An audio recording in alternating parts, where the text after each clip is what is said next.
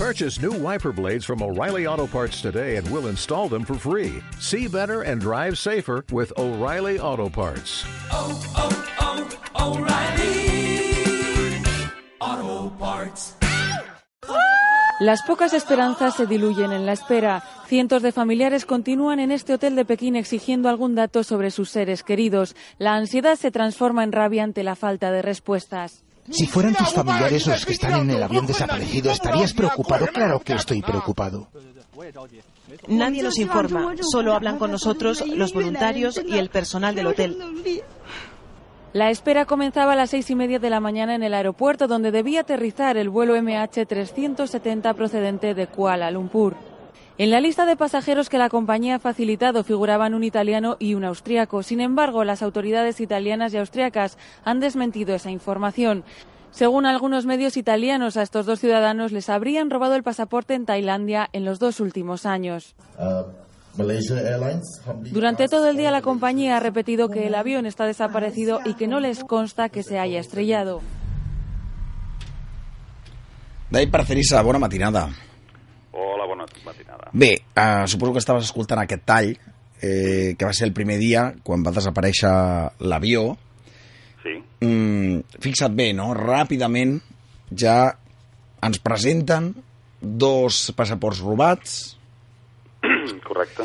mm, dues persones que no sabem qui són i que estan en aquest avió, ja apuntant cap a... Bé, gairebé ja assenyalant-los amb el dit. Sí, com per començar a preparar la població. Exacte, exacte. Mm, què passa? Que clar, passen els dies, passen els dies i, escolta, de l'avió ni rastre. Uh -huh. És com si, evidentment, com, com deia el primer ministre, s'hagués desveït en l'aire, no? Exacte, exacte. Però tu tens una teoria eh, sobre què ha passat amb aquest avió, que a més hem vist un vídeo que has publicat a YouTube i a través de la teva pàgina web, Mm. i que a més ha, bueno, has creat força rebombori. Sí, sí, sense buscar-ho, sense buscar-ho, evidentment, ha causat bastanta sensació perquè presentem una informació que, de fet, no, no ha sigut en absolut mèrit meu, Mm. perquè el senyor Vicente Fuentes, que és enginyer, és un, és un jove pues, investigador, jo diria que és la màxima autoritat que tenim aquí a Espanya en el camp de, dels cercles, els cercles de, de blat, els crop circles, Mm.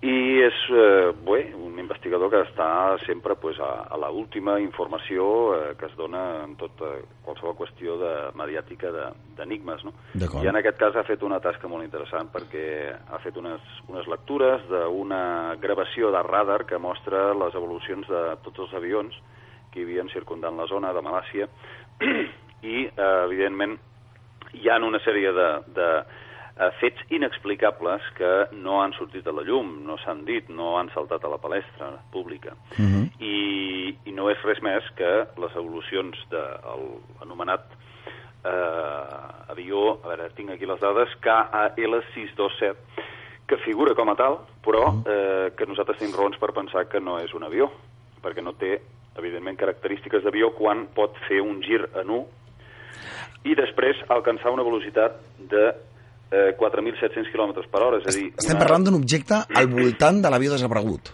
Sí, sí, eh, a més a més, en, en línia, diguem, ascendent, paral·lela a la de l'avió desaparegut, el Boeing 777, Mhm. i eh, aquest, eh, aquest tipus de d'avió, que no és un avió, l'anomenat KL627, arriba a alcançar una velocitat de lo que seria Mach 10. Mhm. Això són 5 vegades la velocitat normal d'un avió que, en teoria, el màxim que podria alcançar són 900 km per hora amb la qual eh, està clar que és un altre tipus de vehicle, potser un prototip secret, potser un ovni, potser una nau d'origen desconegut, eh, no ho sabem, però el que sí sabem és que no és un avió. I, donades les circumstàncies en què eh, tenen lloc aquests fets, de que desapareix també de pantalla de radar aquest KL627, Mm. se situa en una línia quasi, quasi paral·lela, eh, desapareix al mateix temps, pràcticament en pocs segons de diferència, per després tornar a reaparèixer aquest avió. En canvi, el de, Malès, el de Malàcia, Sí. evidentment aquest sí que desapareix definitivament de pantalla de radar i no se sap res més. Aquest és l'enigma. El fet és que és eh, molt significatiu, per no dir que s'escapa de les lleis de la casualitat que es produeixi eh, aquest fet, no? desaparició d'avions circundants i que, eh, a més a més, adoptin aquestes velocitats. Sí, i el curiós és que ningú ha dit en els mitjans de no, no, comunicació. no, no, no, és que no surt, i no surt i tampoc no diran els mitjans oficials que sembla ser que anaven 20 enginyers, 20 enginyers a dins l'avió eh, que suposadament estaven al servei de l'empresa eh, Free Scale Semiconductors. És una empresa puntera en la fabricació de eh, dispositius de radiofreqüència, és a dir, el RFID, el microchip que està dissenyat per implantar-se per injecció a dins del cos humà. Eh, I això, evidentment, hi ha molta gent que sent això i es pensen que estem parlant de teories. No, és un fet. És a dir, això inclús hi ha publicitat als Estats Units mm. on ja estan eh, invitant a la gent, convidant a la gent de que s'implantin Sí. el xip, perquè, clar, l'avi que té Alzheimer, el, el nano de 14 anys que se'n va a la discoteca, que no sabem on està... Eh, és a dir, és un microchip d'identificació personal, de número de seguretat social, de... Sí, sí, bueno, per controlar-nos totalment. Per controlar-nos, és a dir, un control absolut i que inclús sembla ser que ja els últims eh, prototips que s'han desenvolupat tenen la capacitat d'absorbir l'ADN de la persona. Amb la qual fins aquí hem arribat, no? O sigui, eh, el tema, és, el tema és, és curiós. Jo crec que, jo sóc dels que penso que la clau està aquí. És a dir, jo crec que hi ha una relació causa-efecte entre aquests 20 enginyers que viatjaven a bord, que no se sap al 100%, s'ha filtrat alguna notícia que diu que, a més a més, hi havia eh, una quantitat de diners valorat en uns 400 milions de dòlars amb el que és el bitcoin, que és una, un codi xifrat, Sí, sí, el conec, sí, i sí. que tu pots dur perfectament en un pendrive i anar-ho a descarregar al banc i treure 400 milions de dòlars. Amb la qual eh, això afegit al, al, al, a la presència d'aquests enginyers que semblaria que són científics d'alt nivell mm. eh, que estarien al, al càrrec de, de l'RFID, home, doncs la veritat, tenim aquí el mòbil, el que no tenim és l'assassí, per dir-ho d'alguna forma. Uh, no sabem qui, qui hi ha al darrere. de tot Exacte, això. aquí al darrere de tot això. I una altra cosa molt curiosa, i és... Eh, a veure, jo recordo aquesta notícia de que els mòbils seguien donant senyal uns dies sí, després. Sí, sí. sí. Uh, bé, el que hi ha hagut és, és o sigui, el que és el, el tono, no? Dona tono quan tu estàs trucant, amb la qual Mhm. això vol dir que el mòbil segueix, uh, uh, segueix uh, funcionant. I, i el còmic és que hi ha gent que encara segueix creient que l'avió ha caigut al mar, quan això és absolutament impossible. Exacte. Per què? Per què és impossible? Explica'ns-ho. Bueno, és impossible per, du per dues raons, bàsicament.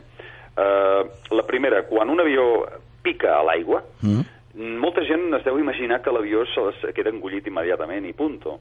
Uh, això no és així. Uh, això no és una bala que, que entra, pam. Uh, fa un impacte brutal, eh, quasi bé seria com si caigués a terra, un planxasso que deixa anar una quantitat de material desperdigat en el mar. Mhm. Trossos d'ales, eh, tot tipus de materials del fuselatge de l'avió. amb la qual eh, deixaria un rastre ben visible i eh, bona part eh, quedaria flotant.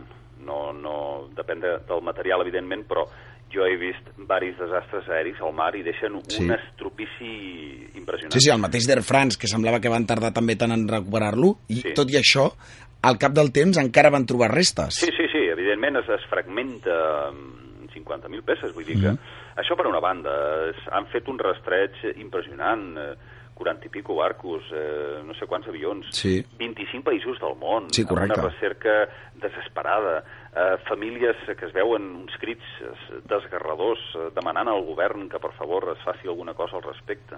Vull dir, la impotència que ha de sentir el primer ministre de Malàcia és eh, brutal. Eh, realment eh, penso que aquesta gent estan desconcertats. Estan desconcertats i, sobretot, els controladors aeris, que són els que han eh, visionat una vegada i una altra uh -huh. eh, aquests rastres eh, d'aquests avions que han realitzat aquestes proeses increïbles.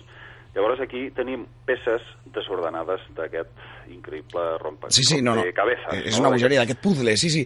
Jo una pregunta que et volia fer també, i és que últimament els mitjans de comunicació apunten a eh, directament al pilot i al copilot, fins Sí, i tot bé, bé, amb una un- campanya, una campanya eh, de desacreditar, de, per desacreditar Sí, aquests dos, sí, per aquestes exemple, dues persones. Pues, eh, basar-se en que el copilot eh, pues, eh, era, eh, que és el senyor Farik Abdul Hamid, Mhm. Que és un senyor que fuma a la cabina i que hi deixa entrar a la cabina noies atractives. eh, basant-se només en una foto eh, fetxada del 2011, que surt amb dues noies eh, maques, no? Mhm. Doncs em sembla, pues, eh, poc menys que insultant, no? I Llavors, maté un també- gato i matagatos me llamaron. Clar, a l'altre, el, el, el pilot, que tindria 53 anys, eh, Zahari Ahmad Shah, sembla ser que era un fanàtic polític que apoyava el líder de l'oposició de Malàcia, Anbar Ibrahim.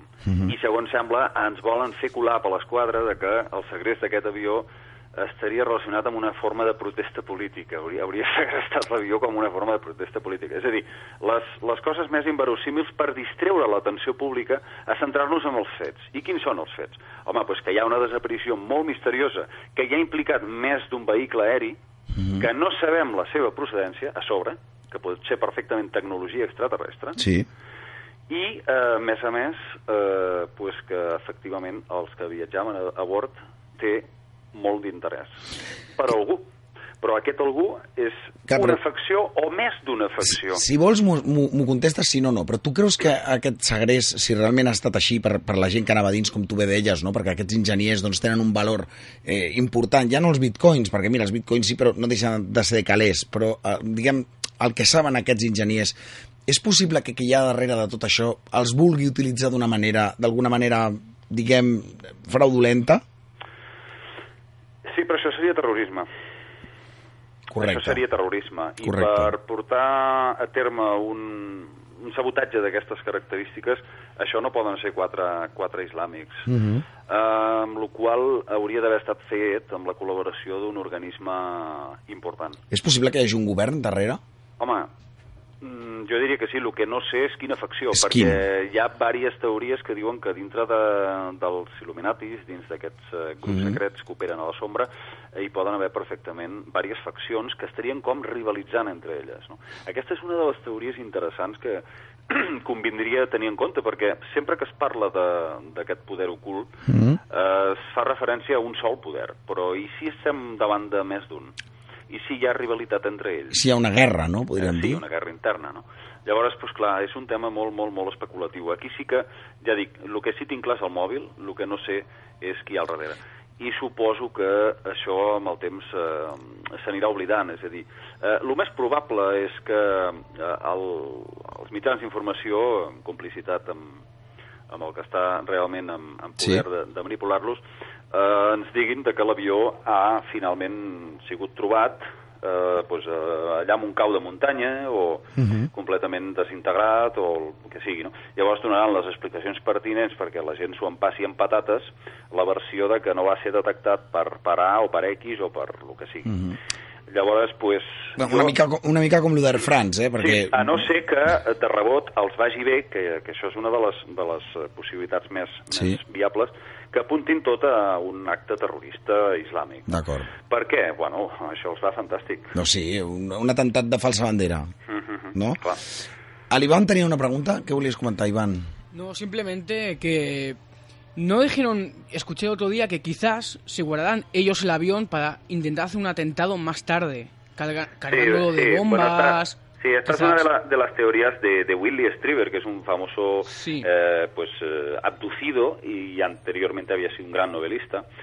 Y bueno, sí, dice que de alguna forma se podía haber secuestrado el avión para reabastecerlo de, de- de una serie de, de armas atómicas, para luego lanzarlo hacia algún país de Europa. Esta es una de las teorías que también circulan, pero yo lo veo muy... Bueno, no, no iba, iba a decir de ciencia ficción, pero no, porque la ciencia ficción se acerca mucho a la realidad Bueno. a veces, pero yo lo veo bastante inviable, ¿no? Me parece una cosa muy lógica tener que secuestrar un avión para luego a- utilizarlo como arma arrojadiza, ¿no?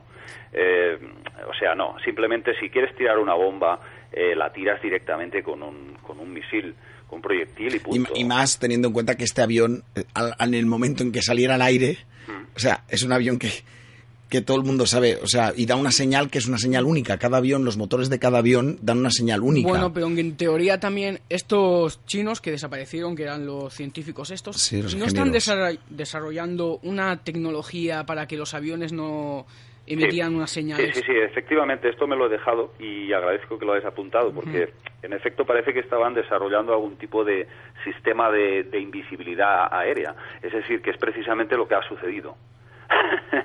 es decir, eh, esta supuesta empresa estaría eh, trabajando en estos dispositivos de radiofrecuencia, el RFID, pero también con estos sistemas de invisibilidad al radar.